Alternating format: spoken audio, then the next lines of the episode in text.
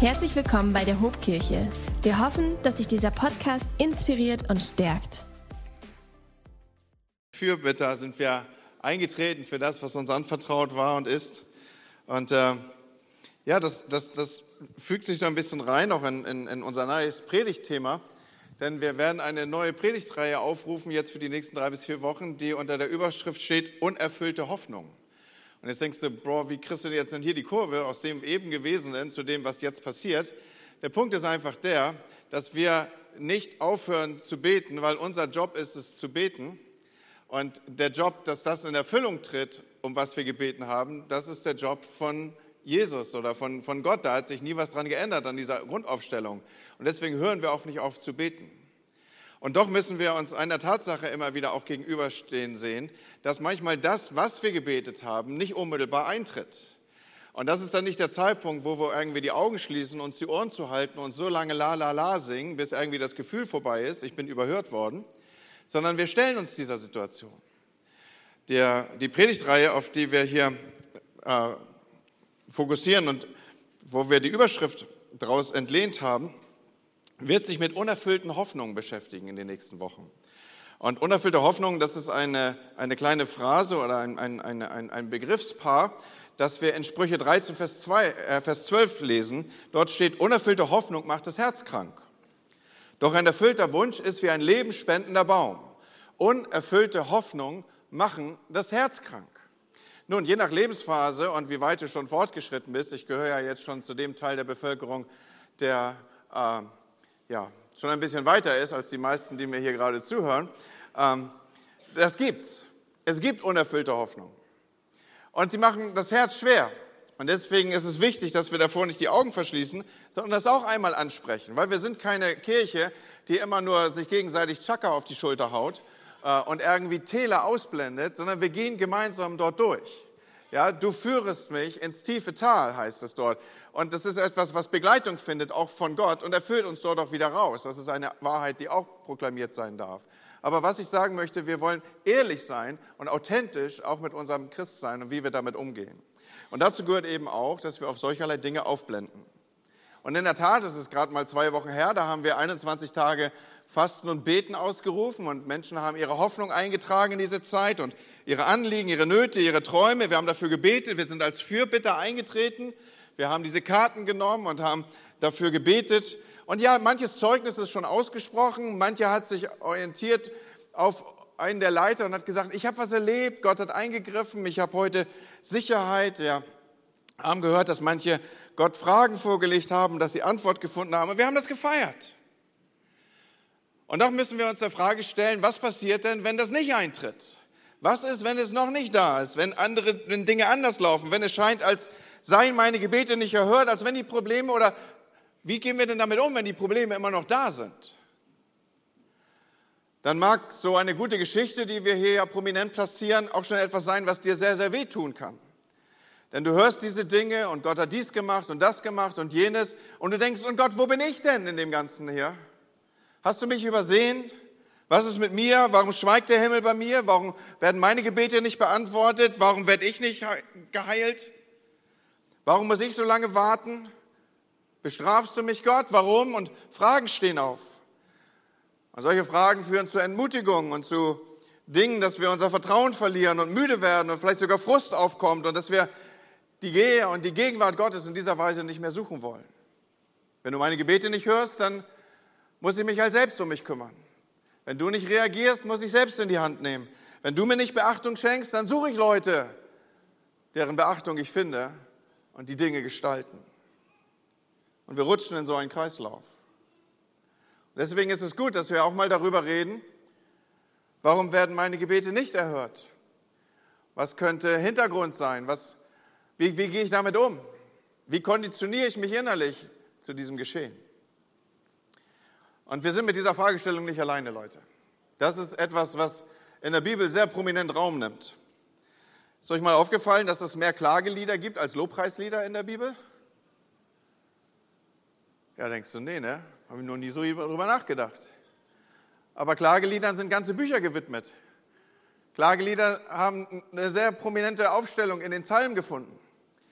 So, warum? Weil ich bin so dankbar, dass die Bibel da nicht die Augen verschließt oder irgendwie Dinge wegblendet oder irgendwie so ein, so ein, so ein, so ein oberflächliches Christsein gestaltet, wo die größte Herausforderung ist, die Hafen nicht fallen zu lassen, sondern, sondern wir, wir, wir leben im Real Life, okay? Wir sind mittendrin. Und David drückt es mal so aus, er sagt, warum hast du mich vergessen? Willst du mich eigentlich für immer vergessen? Bis wann willst du dein Angesicht vor mir verstecken? Bis wann soll ich mir Sorgen anhäufen und meiner Seele meine Seele soll traurig sein. Bis wann sollen Feinde über mich herrschen? Schau, Herr, gib mir Antwort. Gott, sag mal was. David steckt in Schwierigkeiten und er braucht Hilfe und es sieht ganz so aus, als würde Gott nicht antworten. Und nochmal, ich bin so froh, dass das Teil der Realitäten ist, die Gott in seinem Wort abbildet, weil sie bilden meine Realität ab. Also auch wenn ich irgendwie Pastor bin und man möge denken, ich sei ein geistlicher Profi, Hey, an der Stelle sitzen wir alle in der gleichen Reihe oder alle im selben Boot oder was immer man da jetzt sprachlich gebrauchen möchte. Wie gehen wir damit um? Was machen wir damit? Nun zunächst mal, lass mich mal versuchen, für all das, was ich so platzieren will, so einen Rahmen zu malen, okay? Und äh, keine Ahnung, wie du so mitschreibst, ob du das auf dem Tablet machst oder auf dem iPhone oder ob du, ob du weißt, dass die eigentliche Salbung in Papier liegt. Ne? So, und und du malst, malst darauf so deine Bilderchen. Was auch immer, pass gut auf, was ich eintrage, okay? Wir wollen einen Rahmen zeichnen. Ein Teil dieses Rahmens ist, ich glaube wirklich, Gott hört jedes Gebet. Gott hört jedes Gebet. Was nicht bedeutet, dass er jedes Gebet erhört, okay? Haben wir schon mal einen ersten Punkt markiert. Also er hört jedes Gebet, aber nicht wirklich jedes Gebet wird, zumindest nicht in dem Sinne, wie wir es wünschen, erhört. Warum kann ich das so sagen? Gott hört, weil die Bibel das sagt. Okay, ich glaube seinem Wort. Ich vertraue dem, was Gott ausdrückt und wie er uns vorgestellt wird. Und dort lesen wir in Psalm 139, Vers 4, ja noch ehe mir ein Wort über die Lippen kommt, weißt du es schon, Herr. Noch ehe mir ein Wort über die Lippen kommt, bevor ich es noch ausgesprochen habe, es ist nur ein Gedanke in mir drin. Und Gott, du reagierst darauf, du weißt es schon, du reflektierst darauf. Und wie oft beten wir stille Gebete, die einfach akustisch gar nicht zu hören sind und du darfst sicher sein, Gott hört sie. Und dann lesen wir in Römer 8, und auch der Geist Gottes tritt mit Flehen und Seufzen für uns ein. Er bringt das zum Ausdruck, was wir mit Worten nicht mehr sagen können. Das, das baut in mir die Hoffnung und die Zuversicht und ja den Zuspruch auf. Manchmal, wenn ich nur in dem Kontext eines Seufzens bin, wenn ich selber nicht artikulieren kann, worum es mir eigentlich geht, was ich sagen möchte, ich bin mit Worten ans Ende gekommen, dann kommt der Heilige Geist und hilft mir auf. Ein, ein Seufzen reicht auf, aus, dass Gott darauf reagiert. Und all das ermutigt mich zu sagen und bringt mich zu der Überzeugung, Gott hört mich. Du bist, du bist nur ein Gebet weit weg, Gott. Ich, ich, ich, ich muss es nicht mal formulieren, nicht mal artikulieren. Das ist auch nicht die Form und Ausdruck meiner Worte, die dich in irgendeiner Weise aufmerksam machen, sondern ein stiller innerer Schrei meiner Seele wird von dir gehört. Amen. So, wenn Gott mich also hört und das so ist, dann müssen wir uns mal mit möglichen Antworten auseinandersetzen. Denn wenn Gott hört und nicht eintritt, was wir gebetet haben, dann wird das offensichtlich etwas mit seinen Antworten oder seinem Antwortverhalten zu tun haben. Okay? Jetzt führe ich euch auf drei sehr, sehr tiefe Punkte. Ihr werdet hoch erstaunt sein und vielleicht am Nachmittag eine Hymne schreiben, ob der Weisheit eures Pastors. Okay? So, also was sind die drei tiefen Inhalte, die ich hier öffne? Was könnten die Antworten sein? Was könnte die Reaktion oder die, das, das Antwortspektrum sein, das Gott hier gebraucht? Nun, ich erkenne grundsätzlich drei unterschiedliche Antworten auf unser Gebet. Nummer eins, Gott sagt Ja. Nummer zwei sagt, hab Geduld, was so viel bedeutet Ja, aber, nicht jetzt. Und Nummer drei, Gott sagt Nein. Okay? Das war jetzt so tief, das kann man auch in den Kühlschrank schreiben, ja? So. Okay, wo sehen wir das? Ja? Also bei Abraham zum Beispiel, ne? als er vor der Geburt von Isaak Ismael erwähnen will, da sagt Gott nein. Oder Mose, als er ins verheißene Land will, Gott sagt nein. Als David den Tempel bauen wird, will, Gott sagt nein. Als Jona die Richtung wechselt und kurz abbiegt vor Ninive, sagt Gott nein. Ja, so, also die, diese Art und Ausdrucksinhalte seiner Antwort gibt es. Und so sind wir ja dabei, einen Rahmen zu zeichnen. Der erste Rahmen ist, Gott hört. Er hört jedes meiner Gebete. Der zweite Rahmen, den ich mit platzieren möchte, ist, wenn wir uns jetzt tiefer mit den Antworten Gottes beschäftigen, dass wir uns bewusst machen, Gott schreibt mit meinem Leben Heilsgeschichte. Sagt mal alle Heilsgeschichte.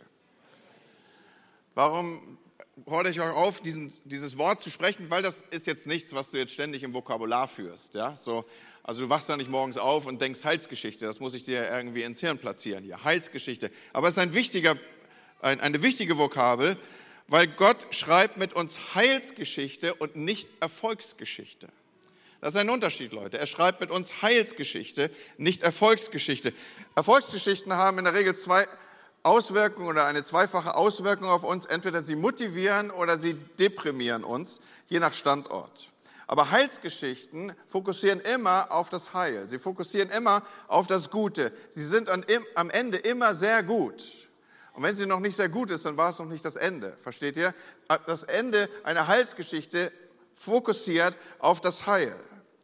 Und es ist gut, dass wir uns daran immer wieder erinnern, dass Gott eine andere Perspektive, ich werde es im Nachklang noch ein bisschen stärker ausbilden, eine andere Perspektive auf unser Leben hat. Er schreibt mit unserem Leben Heilsgeschichte und er definiert im Übrigen Erfolg auch völlig anders als wir. Das wäre noch mal eine Predigt oder eine Predigtreihe für sich. Ja, aber er schreibt, und vielleicht darfst du das als einen weiteren Rahmenbaustein einschätzen für dich, er schreibt mit unserem Leben Heilsgeschichte. Und so werden wir nicht alles verstehen und wir werden auch nicht auf alles eine Antwort finden und wir werden schon gar nicht Gott verstehen, weil wenn wir das könnten, dann wäre er nicht Gott. Aber wir dürfen sicher sein, dass alles Handeln Gottes an uns immer heilorientiert ist, immer heilfokussiert ist und immer Heilsgeschichte sein wird. So reden wir also darüber, warum Gott meine Gebete nicht erhört.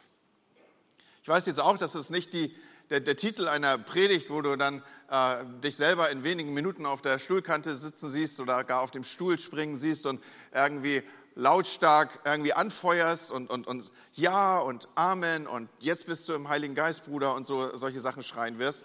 Weil das geht ein bisschen in diese Phase hinein, die wir, die, die wir, wo wir gar nicht so gerne hinhören wollen, oder? So, warum werden meine Gebete nicht erhört? Wir haben eben gesagt, Gott sagt entweder Ja, Nein oder später. Eine mögliche Antwort für ein Nein ist, Gott hat einen besseren Plan. Gott hat einen besseren Plan. Oft tun wir unsere Dinge aus unseren Vorstellungen, aus unserer eigenen Weisheit. Wir gehen voran und sind glücklich und dann passieren Dinge und dann stolpern wir und stoßen auf ein Problem. Und dann machen wir, nachdem wir entschieden haben, wie wir laufen, das zu einem Problem Gottes, indem wir eben sagen, Gott, was geht hier vor sich? Was passiert hier? und machen Gott für das Problem verantwortlich. Wir wiederholen dann, Gott gibt mir, Gott macht, tut jenes, macht doch bitte dieses. Aber die Sache ist, dass Gott über unsere Kontext, über unseren Aktionsradius hinausschaut und weiß, was gut für uns ist. In einem Lied singen wir Your Way is Better. Erinnert ihr euch? Das ist einer unserer Songs, die wir hier auch in der Kirche singen. Your Way is, your way is Better. Dein, dein, deine Wege sind besser. Dein, dein Weg ist besser. Ich muss was sagen als euer Pastor. Ich bin immer sehr zurückhaltend, diese Dinge laut zu singen. Es gibt so Phasen und Phrasen eines Liedes, die singe ich sehr, sehr laut. Und es gibt Phrasen, da bin ich mehr so kontemplativ unterwegs, mehr so nach innen gerichtet, mehr so mit der Fragestellung an mich selber.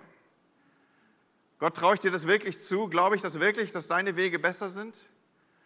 Es gibt noch andere Lieder, so was immer auch kommen mag und so, ne? So, das, kennt ihr dieses Lied? Da bin ich auch mal ganz zurückhaltend. Bin ich immer dankbar für unser Lobpreisteam, das dann laut und klar singen kann. Und ich denke immer, Herr, schaff in mir. okay, ich habe euch, ne? Geht euch ganz ähnlich an einigen Stellen wahrscheinlich. So, worauf will ich hinaus? Gott schaut über unseren Handlungsrahmen hinaus. Er blendet stärker auf. Er blickt über das hinaus, in dem wir sind. Gottes Wille für uns ist besser als unser eigener. In Epheser 5, Vers 17 finden wir folgende Aussage. Seid nicht verbohrt, sondern begreift, was der Herr von euch will. Da gibt es offensichtlich einen, einen Willen, der mein und meine Verbohrtheit übersteigt, überschreibt, über das hinausgeht, was so meine Vorstellungen sind. Und dabei sind Gottes Gedanken, und lasst uns das tief verinnerlichen, auch das ist Teil dieses Rahmens, den wir hier setzen, dabei sind Gottes Gedanken gute Gedanken über dein und mein Leben. Wir lesen das in Jesaja 29, denn ich weiß wohl, so sagt der Herr hier, was für Gedanken ich über euch habe. Es sind immer Gedanken des Friedens und nicht des Leides, immer Gedanken, die euch Zukunft und Hoffnung geben. So Gottes Pläne sind anders als deine und meine Pläne. Gott antwortet auch anders als meine Antworten, die ich mir gewünscht hätte und auf seine Weise. Er ist Gott. Am Ende ist er Gott, Freunde. Und du betest vielleicht und triffst Entscheidungen, die in deinen Augen schön und gut und richtig sein mögen, aber sie sind vielleicht nicht immer nach Gottes Plan. So, er hat einen besseren Plan für dich im Sinn. Und vor dem Hintergrund ist dann auch eine geschlossene Tür eine Antwort. So, your way is better. His way is better. Sein Weg ist besser. Ein zweiter Punkt zu der Fragestellung, warum werden meine Gebete nicht erhört oder ein weiterer Punkt. Gott hat ein total anderes Zeitverständnis als wir. Die Bibel macht das ja an vielen Stellen deutlich. Sie sagt, ein, ein Tag ist bei Gott wie tausend Jahre und umgekehrt. Tausend Jahre sind bei Gott wie ein Tag. Ja, so er, er, er denkt in völlig anderen zeitlichen Dimensionen. Aber es ist sehr auffällig, wenn wir mit der Bibel arbeiten, dass dort der Zeitbegriff völlig anders benutzt wird, als wir ihn umgangssprachlich gebrauchen würden. Für uns läuft Zeit ab. Meine Zeit läuft ab oder die Zeit läuft ab oder sie verrinnt uns. Das sind alles umgangssprachliche äh, Begriffe für Zeit, die die Bibel so nicht kennt. In der Bibel erfüllt sich Zeit. Sie läuft nicht ab. Sie verrinnt auch nicht. Und sie ist im Übrigen immer gegenwärtig. So, so und, und vor diesem Hintergrund erfüllt sich Zeit. Immer wieder lesen wir, als die Zeit erfüllt war. Mit anderen Worten, manchmal braucht es im Kontext meines Gebets, um einer erwünschten Gebetserhörung, das Auffüllen, das Ansammeln von Faktoren, die sich erst mit der Zeit einstellen können und werden. Seid ihr noch da? Oder ist das schon das Suppenkoma hier? Nee, ne? Also manchmal, manchmal braucht es das. Manchmal ist unser Gebet nicht erhört im Sinne von, es ist eingetroffen, was ich gebeten habe, weil die Zeit noch nicht erfüllt ist, weil die Zeit dafür noch nicht gekommen ist. Für alles, ich weiß nicht, ob du schon wusstest, hat es eine Zeit. Das kann bedeuten, dass ich noch nicht bereit bin dafür oder schlicht, dass aus Gottes Perspektive die Umstände, die zeitlichen Zusammenhänge, dass die Konstellation noch nicht eingetreten ist, die es bräuchte aus Gottes Perspektive, dass mein Gebet Erfüllung und Erhörung findet. In Prediger 3, Vers 1 lesen wir davon. In einer modernen Übersetzung, ich fand die irgendwie cool, steht, jedes Ding hat seine Zeit. Ja, das ist jetzt nicht der Freibrief, dass du bestimmst, wann du den Müll rausbringst ja, nee, Schatz, jedes Ding hat seine Zeit und so. Sondern das ist mal so ein, eine, eine generell und strukturelle Aussage in unsere Zeittaktung hinein. Jedes Ding hat seine Zeit. Das gilt für alles, was unter dem Himmel geschieht, sagt Prediger hier. Oder die Luther-Übersetzung, die uns vielleicht vertrauter ist. Ein jegliches hat seine Zeit und alles Vorhaben unter dem Himmel hat seine Stunde.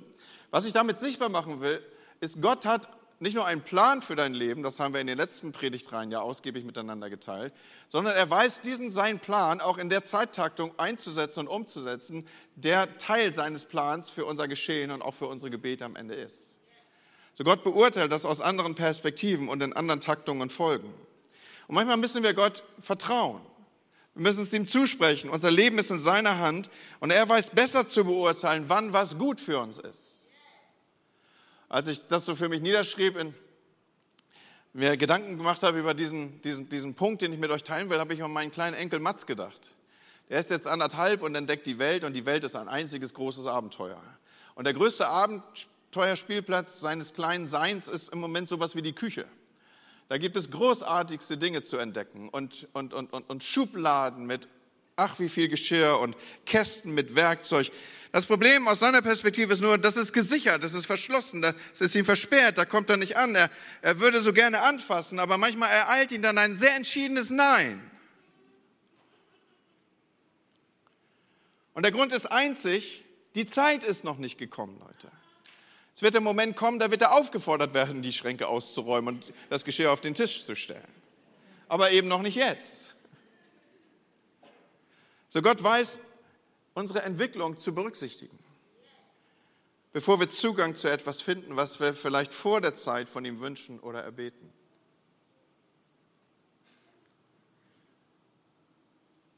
Wir sind immer noch dabei, diesen Rahmen zu malen. Und dabei hört er so gerne. Dabei will er nicht zurückhalten. Manchmal haben wir so ein falsches Bild von Gott, das leitet sich ab aus vielleicht der einen oder anderen falsch verstandenen Textstelle. Auch da, da haben wir vielleicht dieses Bild von der bittenden Witwe in uns aufstehen. Das ist diese Geschichte, wo ein Richter in einer Stadt ist. Jesus erzählt es als ein Gleichnis. Er sagt, er fürchtet sich nicht vor Gott und nicht vor Menschen. Und es war eine Witwe in derselben Stadt, die kam zu ihm und hat gesagt, schaffe mir Recht gegen meine Widersacher. Aber er wollte nicht, lesen wir dort. Und danach dachte er aber bei sich selbst, wenn, sie, wenn ich mich schon vor Gott nicht fürchte, noch vor keinem Menschen scheue, so will ich doch dieser Witwe, weil sie mir so viel Mühe macht, Recht verschaffen, damit sie mich nicht zuletzt erwische und mir ins Gesicht schlage. Keine Ahnung. Die war relativ robust, die Witwe, glaube ich. Aber ich will da in meiner Fantasie gar nicht so weit gehen. Nur was, was hier sichtbar ist, dass wir manchmal daraus ableiten, Gott, ich müsste dich nur lang genug nerven, dann wird es schon passieren. Wenn ich dir lange noch auf den Geist gehe, wenn ich richtig lange rumnöhle, dann kriege ich, was ich will. Woraus leiten wir das ab? Das ist unser Erfahrungsraum, oder? Das haben wir alle mehrfach ausgetestet. Als Kleinkinder beim Aldi in der Karre. Als wir dann größer wurden, Teenager können das hervorragend entwickeln, diese Gaben. Und dann werden alle Varianten durchgespielt, Mama, Papa, Oma, Opa. Es scheint was ins in die Wiege gelegt zu sein. Aber wir dürfen hier nicht den falschen Vergleichspunkt ziehen. Jesus will damit eigentlich deutlich machen, nicht du sollst Gott nerven, bis du umfällst oder er umfällt oder Angst hat, dass du ihm ins Gesicht springst, sondern Jesus sagt, der Vergleichspunkt ist hier, genau so ist der Vater im Himmel nicht wie viel mehr wird er hören auf das, wenn sich seine Leute an ihn wenden. Jesus macht hier also gerade nicht sichtbar, Gott ist der ungerechte Richter, sondern er macht ausdrücklich sichtbar, so ist Gott nicht. Was wiederum uns auf diesen Punkt zurückführt, den wir eben schon gezeichnet haben oder den Rahmen, den wir eben eingestellt haben. Gott hat gute Gedanken über mich. Er spricht gute Sachen über mir aus. Er hat Gedanken des Friedens und nicht des Leides. Er hat Gedanken der Zukunft und der Hoffnung. Gott hat gute Gedanken für dich. Gott hat gute Gedanken für dich. Was nicht bedeutet, dass du jeden seiner Gedanken verstehen wirst. Aber sie sind gut, weil Gott gut ist. So, unser Thema könnten wir ja jetzt abschließen.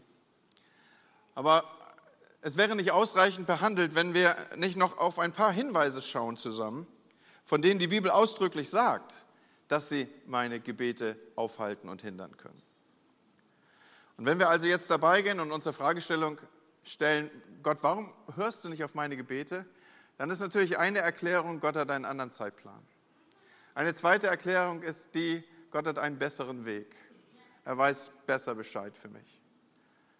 Aber es könnte auch eine Erklärung darin liegen, dass ich vielleicht in, in mir und aus mir selber Hemmnisse aufbaue, die Gott hindern zu antworten. Und davon spricht die Bibel auch. Im Johannesevangelium lesen wir folgenden Satz. Und was immer wir bitten, empfangen wir, weil wir seine Gebote halten und das vor ihm Wohlgefällige tun. Also wir bezahlen übrigens Blessing nicht dafür, dass sie an den richtigen Stellen Amen sagt. Das macht sie aus freien Stücken. Blessing, du bist cool. Ja? Wie war das? Weil wir seine Gebote halten und das vor ihm Wohlgefällige tun. In Jesaja 1, Vers 15 lesen wir, wenn ihr auch eure Hände ausbreitet, verberge ich doch meine Augen vor euch. Und wenn ihr auch viel betet, höre ich es doch nicht. Offensichtlich kann es also Dinge geben, Blessing, du bist cool, Dankeschön, die meine Gebete aufhalten können, die Erhörung meiner Gebete zurückhalten können.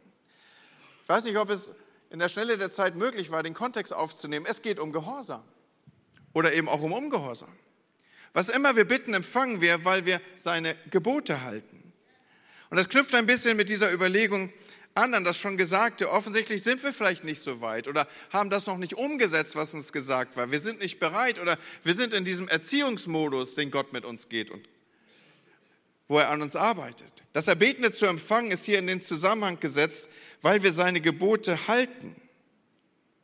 In Psalm 81, ab Vers 14, lesen wir Folgendes. Oh, dass mein Volk auf mich hörte und in meinen Wegen wandelte.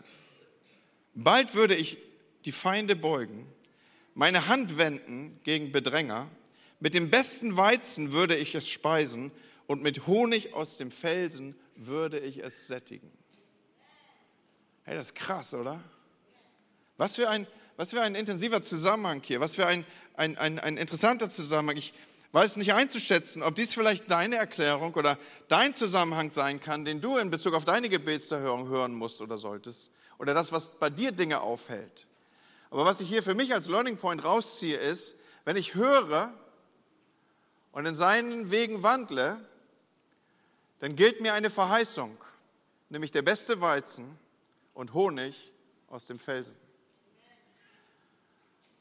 So, wenn du Weizen willst, und zwar den besten, und Honig aus dem Felsen, versuch da dicht ranzukommen, das, was du hörst, umzusetzen und die Wege, die du erkennst, zu laufen. Okay?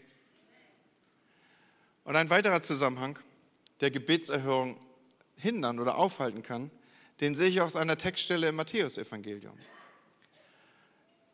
Dort steht, wenn du nun deine Gabe darbringst zu dem Altar und dich dort erinnerst, dass dein Bruder etwas gegen dich hat, so lass deine Gabe dort vor dem Altar und ging vorher hin und versöhne dich mit deinem Bruder und dann komm und bring deine Gabe da. Nun, uns ist dieses Tempelgeschehen ja nicht mehr so vor Augen. Und wir wissen vielleicht auch nicht mehr direkt zuzuordnen, was denn damit verbunden war, wenn man eine Gabe brachte. Nun, eine Gabe brachte man zum Altar und man verband damit die Hoffnung, damit war der Wunsch verbunden, dass Gott diese Gabe annimmt. Okay, es ist also ein interaktives Geschehen zwischen mir und Gott. Ich bringe und er nimmt an. Das ist analog und vergleichbar zu einer Bitte, die ich Gott zu und antrage und wo ich erwarte, bitte und wünsche, dass er sie erhört. Deswegen kann man hier diesen Vergleichspunkt aufnehmen, dass es sich sehr ähnelt. So, und hier ist also ausgedrückt, bevor etwas Annahme findet bei Gott, ist etwas zuvor von mir konditioniert einzutragen oder Gott empfiehlt mir, du kümmere dich erstmal um diesen Aspekt hier. Und wenn wir das aufnehmen, das Geschehen hier, dann entdecken wir, es geht um zwischenmenschliche Beziehungen. Ich soll mich versöhnen. Der Apostel Petrus greift den Zusammenhang auf, den wir hier miteinander anschauen. Und er erweitert ihn. Er sagt, ihr Männer ebenso wohnt bei ihnen, gemeint sind die Ehefrauen, mit Einsicht als bei einem schwachen Gefäß, dem weiblichen, und gebt ihnen Ehre als solche, die auch Miterben der Gnade des Lebens sind. Mit anderen Worten, ein bisschen verklausuliert hier, drückt sich der Apostel dahingehend aus, dass er sagte, hey, ihr seid gleichwert, gleichberechtigt nebeneinander und Gott sieht euch gleichwertig an. Es gibt kein Ansehen der Person in diesem, diesem Kontext, sondern ihr seid gleich wichtig und gleichwertig vor Gott. Und jetzt geben das hier aber nochmal eine besondere Empfehlung an die Männer. Hey, bitte geht auch so mit euren Frauen um, mit denen, mit denen ihr hier in Beziehung seid, damit, heißt es hier ausdrücklich, eure Gebete nicht verhindert werden. So offensichtlich ist mein, meine Gebetserhörung auch konditioniert dadurch und daraus, wie ich mit Menschen umgehe, die in meiner unmittelbaren Nähe sich befinden. Und das könnten wir jetzt weiter fortsetzen. Das zieht sich wie ein roter Faden durch die Bibel. Und manchmal glaube ich, wir unterschätzen total, wie sehr Gott daran interessiert ist, wie wir miteinander umgehen.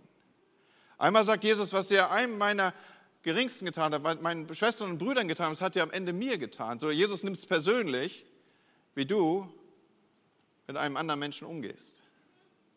Oder wir haben es heute Morgen in einem Gebet schon miteinander ausgedrückt. Wir sagen Gott, geh du so mit mir um, wie ich umgehe mit denen.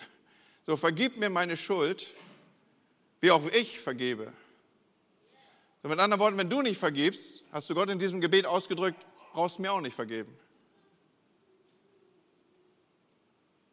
Und der Apostel, Paulus, äh, der Apostel, Johannes schreibt es in einem seiner Briefe ziemlich krass. Also er, er, er bringt es richtig auf, auf, auf, den Punkt. So. Er sagt, wer sagt, er sei im Licht, aber seinen Bruder hasst, ist noch in der Finsternis. Krasse Nummer, oder? So, was ich hier lerne, vor dem Hintergrund unseres Themas, was wir miteinander verhandeln. Ich lerne hier, dass ungeregelte Beziehungen meine Gebetserhörung aufhalten können. Nochmal, ungeregelte Beziehungen können meine Gebete aufhalten. Und deswegen habe ich mir für mich in mein Skript geschrieben, ich will auf meine Beziehung achten. Und ich lese euch wörtlich vor, auch und besonders im engsten Kreis meiner Familie, zu meiner Frau, zu meinen Kindern. Warum? Damit meine Gebete nicht gehindert werden. Amen. Und lass uns einen letzten Gedanken miteinander teilen. Und so bin ich ja, irgendwie bin ich ja auch sowas wie euer Seniorpastor, ne? So. Deswegen gehe ich mit meinem letzten Punkt nochmal auf etwas, wo ich so von Herz zu Herz mit euch rede. Okay? Etwas, wo ich, wo ich innerlich abspüre, das, das sollten wir wieder stärker ins Bewusstsein nehmen. Gerade in der westlichen Welt, in der wir leben, mit der, mit den Orientierungen, mit den Herausforderungen, mit den Dingen, die uns angetragen sind, all das, wo wir so routinemäßig drinstehen, all das, was auch so die Träume eines, eines Menschen sind, auch Gerade wenn man das, den größten Teil des Lebens noch vor sich hat. Ich fokussiere auf diesen Punkt. Ein letzter Gedanke. Und ich teile diesen letzten Gedanken aus einem Vers, den wir noch gar nicht miteinander gelesen haben, aber der im Zusammenhang steht zu einem Vers, den wir schon beleuchtet haben. Erinnert ihr euch, wir haben diesen Vers aufgerufen, was immer wir bitten, empfangen wir, denn wir halten seine Gebote. Und wenn du jetzt ein bisschen weiter liest, ein paar, paar Worte weiter nur an dieser Textstelle 1. Johannes 3, dann entdeckst du, dass es dort weiter heißt, und wer seine Gebote hält, der bleibt in Gott und Gott in ihm. Der bleibt in Gott und Gott in ihm. So, nun setze ich nicht voraus, dass jeder von uns sofort irgendwie realisiert, was heißt denn das jetzt wieder, Pastor? Der bleibt in Gott und Gott in ihm.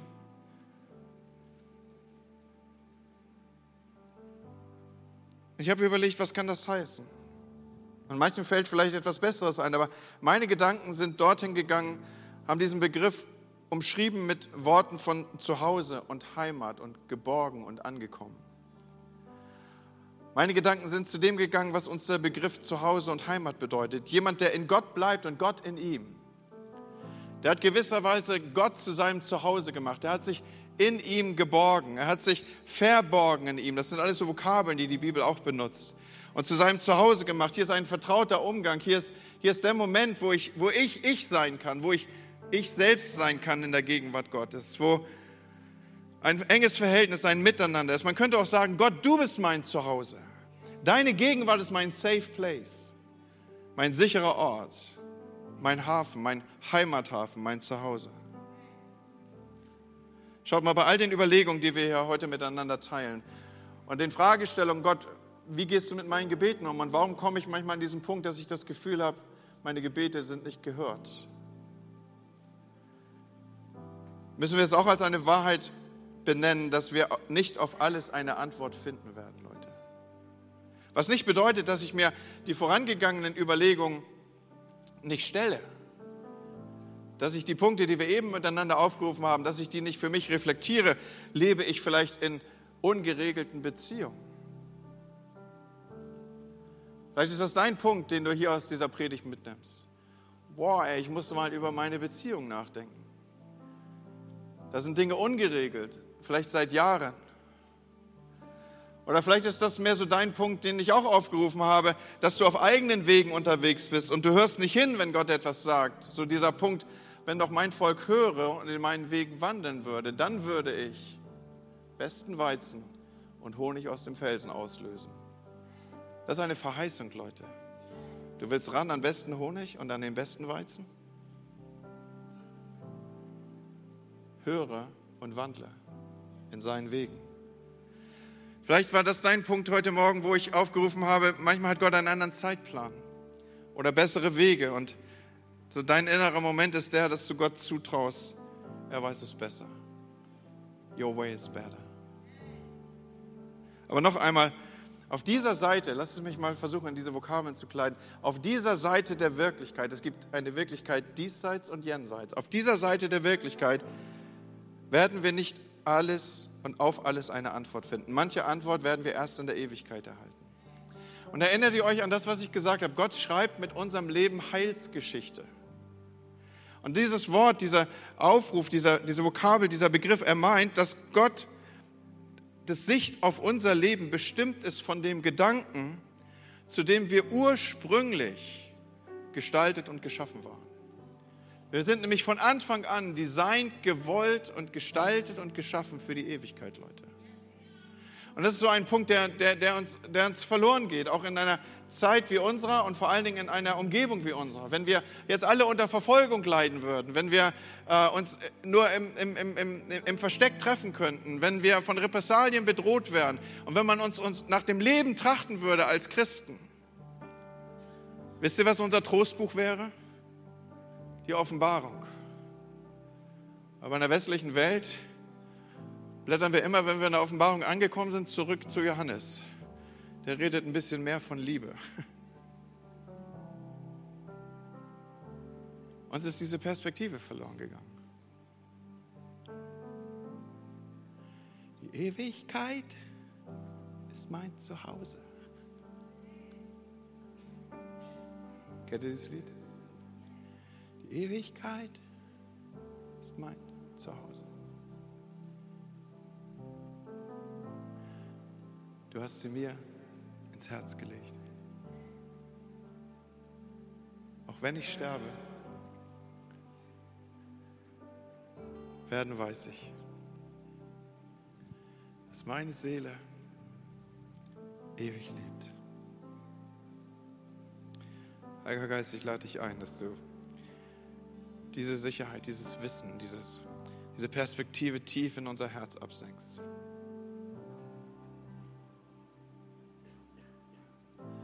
Die Ewigkeit ist mein Zuhause. Du hast sie mir ins Herz gelegt. Auch wenn ich sterben werde, weiß ich, dass meine Seele ewig lebt. Und diese Hoffnung wird mich tragen, bis ich dir gegenüberstehe. Komm, wir singen's nochmal. Die Ewigkeit ist mein Zuhause. Du hast sie mir ins Herz gelegt. Auch wenn ich sterben werde, weiß ich, dass meine Seele ewig lebt. Und diese Hoffnung wird mich tragen ich dir gegenüberstehe.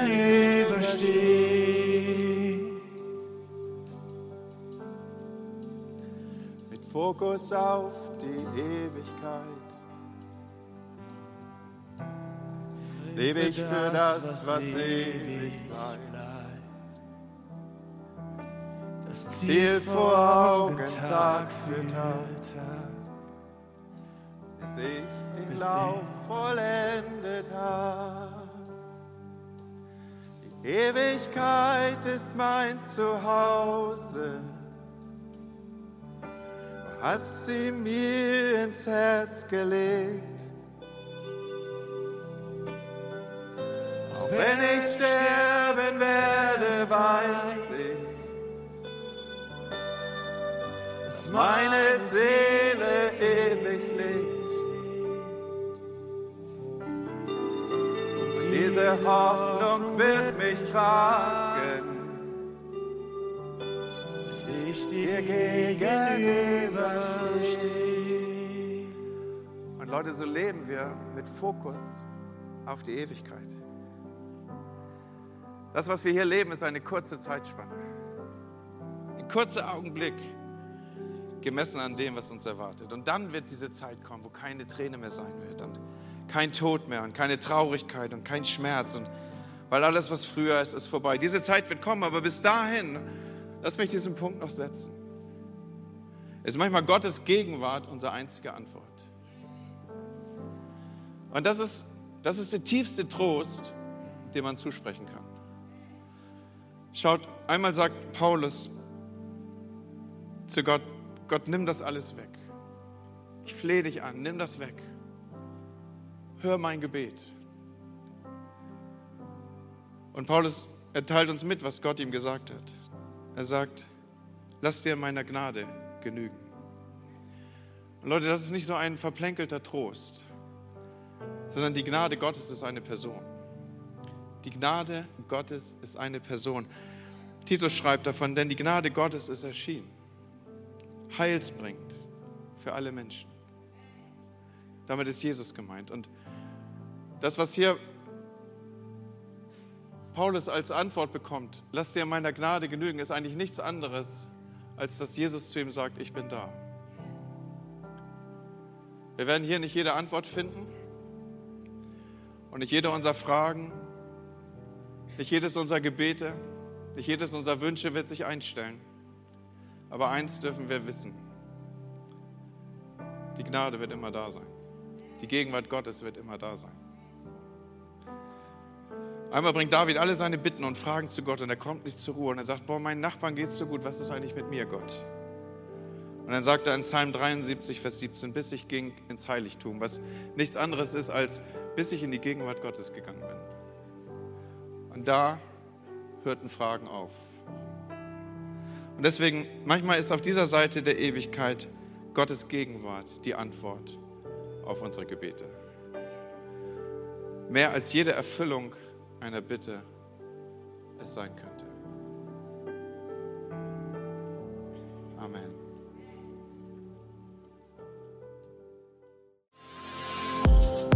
Wenn dich dieser Podcast gesegnet hat, würden wir gerne deine Geschichte hören. Schreib uns doch unter hallo@ho.de oder noch besser, schau einfach mal persönlich bei uns vorbei. Wir freuen uns auf dich.